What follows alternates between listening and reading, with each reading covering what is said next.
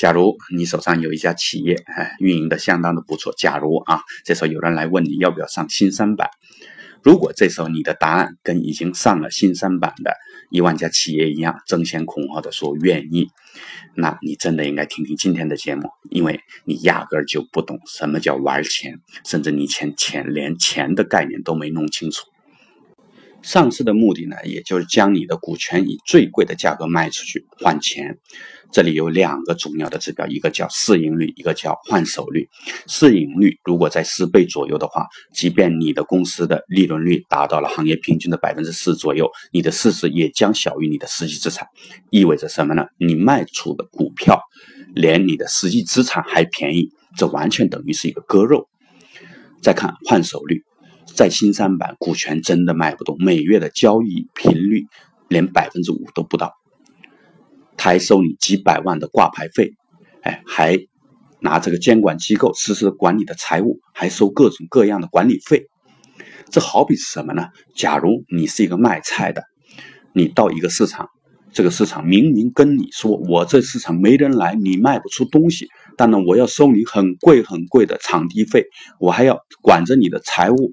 还要收各种各样的费用，这时候如果你还仍然要在这个市场里边去进去卖菜，那真的你有毛病了。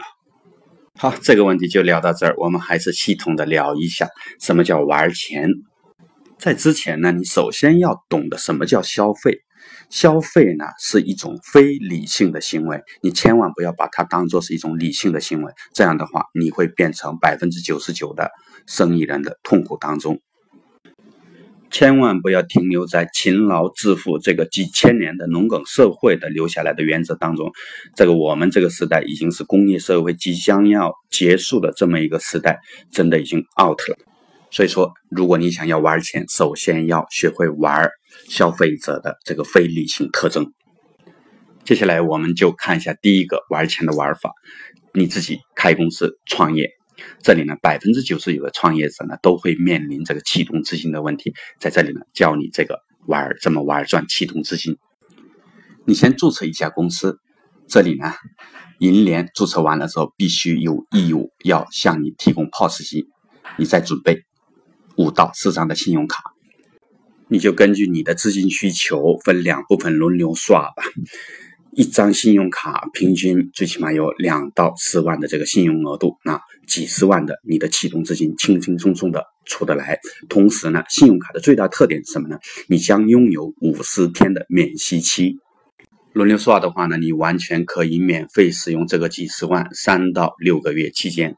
所以说，你千万不要说你没有启动资金去创业，你只是不懂玩钱而已。接下来看一下第二种玩法啊，杠杆市场。这个呢，真心不建议。一方面是风险特别高，另外一方面呢，这个市场是完全是由美国来主导的，这里完全没有表面上的那些趋势、价格趋势、市场需求，这些全都是假象。在争夺这个市场的主导权的路上呢，欧元区的这个经济体已经是一败涂地了。二零一六年，英镑呢早已进入防守体系，而人民币呢？在未来，这个科技产业里边已经完全落后于美国，同时呢，自己的这个本身拥有的制造业的霸权地位也受到很大的冲击。在这里呢，不是说唱衰中国经济，我只想说，这个市场一切充满着不确定性，不懂千万不要乱来。即便你想要做，你一定要弄清楚美国的期望值是什么，在这个市场里边。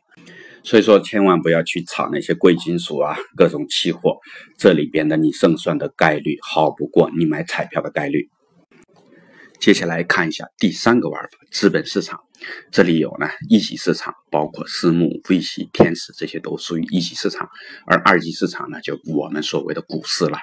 当然，不管是一级市场也好，二级市场也好，所有的资本市场的最终目的是奔着上市。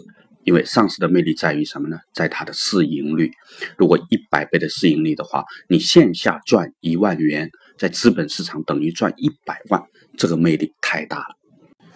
而这个市场呢，唯一认可的就是一样东西，那叫资产规模。我们打个比方，你有一万元的资产，年利润率达到即便百分百，也就是说一年赚一万元。但呢，这时候你的市值才多少呢？即便是一百倍的市盈率，你的市值才一百万，而你的资产达到一百亿资产的时候，即便你的利润率仅仅是百分之十，那你的市值呢，也将有一千亿的市值。但问题根本不在于这里，在于哪呢？是在帮你上市的证券公司手上，以及配合他们的会计事务所、律师事务所。试问，如果他们帮着一百亿的公司上市和一千亿的公司上市，哪个更赚钱？想都不用想。所以说，当你的市值只有几十个亿的时候呢，基本上没有任何一个证券公司会对你感兴趣。即便是感兴趣了，那也是为什么呢？就是为了锻炼自己的信任而已。你纯粹是一个试验品，而如果你的市值如果能达到一千亿、一万亿的话，你压根儿就不用担心他们会争着为你上市。即便是这个条件不符，那个条件不符，放心好了，他们甚至可以给你帮你造假。如果你身边呢有这样可整合的资产的话，大胆去去整合吧，也不用担心人家大老板愿不愿意。就看一万家新三板上市公司，我敢肯定百分之九十九的老板都不懂这个最基本的资本市场的玩法。好，当你有了足够大的市场资产规模，然后呢，接下来呢你要做的事情是要找一个非常活跃的市场去卖你的股票去。这里提醒大家哦，千万不要找新加坡、澳洲、日本等这些国家去上市。你看它的市盈率五到四五倍，你一不小心就要割你的肉了。那你该找的呢，是一个是中国市场，一个是美国市场。中国市场呢，散户足够多；美国市场呢，机构足够多。所以说它能保持活跃，有了活跃，也就有了市盈率。说到这里，你也该明白开篇的时候为什么不让你去新三板啊？那里根本卖不出你的股票来的。说这些呢，也不是说让大家去炒股，呃，因为这个市场绝对是一个大鱼吃小鱼的市场，并且一级市场博的是十倍到上万倍的这个收益率，而二级市场呢，你顶多博的是一个涨停板。懂得玩一级市场的人呢，他也不会打死也不会去玩二级市场。但是如果你想玩这个一级市场的话，我绝对不建议你个人去直接投项目，因为这个项目一级市场博的是未来的趋势，博的是概率，整体的概率。投十个项目甚至一百个项目才有可能成功一个，这时候你一个人个人投绝对吃不消。找一个好的私私募，哎，再找一个你非常了解的一个私募经理，然后你做他的一个 LP。这是我给个人建议的这个一级市场的玩法，基本的玩法啊。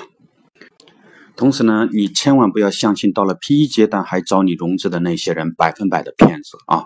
如果一个项目是如果是真的到了 PE 阶段是真的的话，你压根儿没有投资的机会。那百分百赚钱能赚钱的时候，机构怎么会让你赚的呢？好，资本市场的正规的玩法就聊到这儿，然后呢，接下来讲两个歪门邪道的玩法。第一个呢是退市服务，呃，海外的资本市场，尤其是新加坡呀、澳洲啊这些跳进去了的，那一个个一堆一堆跳进去，都是一个个坑。那这时候怎么办呢？人家肠子都悔青了，你完全可以掌握好了这个退市的基本规则之后呢，为他们服务退市。另外一个呢，帮上市企业做大利润、做大市盈率。打个比方，你如果有一亿的周转资金的话，把这个一亿转成上市公司的利润，然后呢，这时候它的估值最起码能够增五十到一百亿。你呢也不要担心这个一亿的周转资金怎么来。当你有能力帮一个人的身价提升五十到一百亿的时候，绝对有人会给你借这个一个亿，绝对也有这个市场。你自己再赚个王健林的小小目标，也非常非常的轻松。好，聊到这里呢，自然而然的就聊到我们的玩钱的第四种玩法，也是也叫做空手的玩法，叫做玩规则。当一个企业呢做不大，又要上市，你可以给他制造并购，拼命的把资产做大。当一个上市企业的市盈率不高的时候，你可以帮他做大利润，做大估值。但毕竟这个玩法呢，不敢讲的太多，毕竟这边都是一个法律的灰色地带，或者是法律的边缘地带。而你呢，只要足够吃透了这个市场的基本的规则的话，你完全可以服务于任何这个市场里边的任何人的需求。还是再讲一个这个领域的一个小故事吧。大部分有钱人呢，他都有一个爱好，叫做这个艺术品的收藏。如果一个人想要买一亿美金的一个艺术品，你完全可以建议他用他公司的钱去买这个艺术品，然后你再花个几十万把它评估成一个可折旧的固定资产，分五年折旧，而到了第五年呢，个人呢完全可以花一块钱把这个艺术品据为己有。那整个过程呢，你看你省了多少？你首先拿自己的一亿美金去买的话，你这一亿美金肯定是要交所得税的吧？第二，这一亿美金完全作为固定资产去折旧的时候，也就是说你少交了你公司的一亿美金相当的这份所得税，两笔所得税加在一起多少？百分之四十，四千万美金，你帮人省了四千万美金，你自己再赚个一一千万美金，完全可行的。好，那为什么今天我们管这一切叫做玩钱的玩法哈？因为大部分人对它的现代的词汇叫金融太陌生了。这个金融学复杂到什么程度？现在把它弄得光一个最基本的资产评估学完了就能让人头发都白了。其实金融呢远没有那么复杂，说白了，它就是从根源于我们的农耕社会的种地、种大米、卖大米，就这么简单的事情。三百年来套了几十层、几十层的规则。说到这儿呢，我也突然想起来，我们大学时候的这个金融学课程教材的第一篇讲的是什么？还是这个学科的历史？但是呢，只是我们太浮躁了，跳过整个这个历史，直接想要一个结果。结果呢，我们。没有几个人真正理解下来这个金融的真谛是什么，所以 真的需要从容下来，从历史、从大跨度、大尺度的角度去看一个一个事物的历史，然后理清楚缤纷的世界当中的所有的雾霾，如此我们才能看清我们的将来、我们的未来该走的路。好，这期节目呢，我也是准备了三天，本来是想分三期播放的，但是呢，藏不住心里想挑战一次性播完的这种冲动。也感谢大家呢，听到这个耐心的听到最后一刻。好，谢谢，请关注喜马拉雅汉英国电台。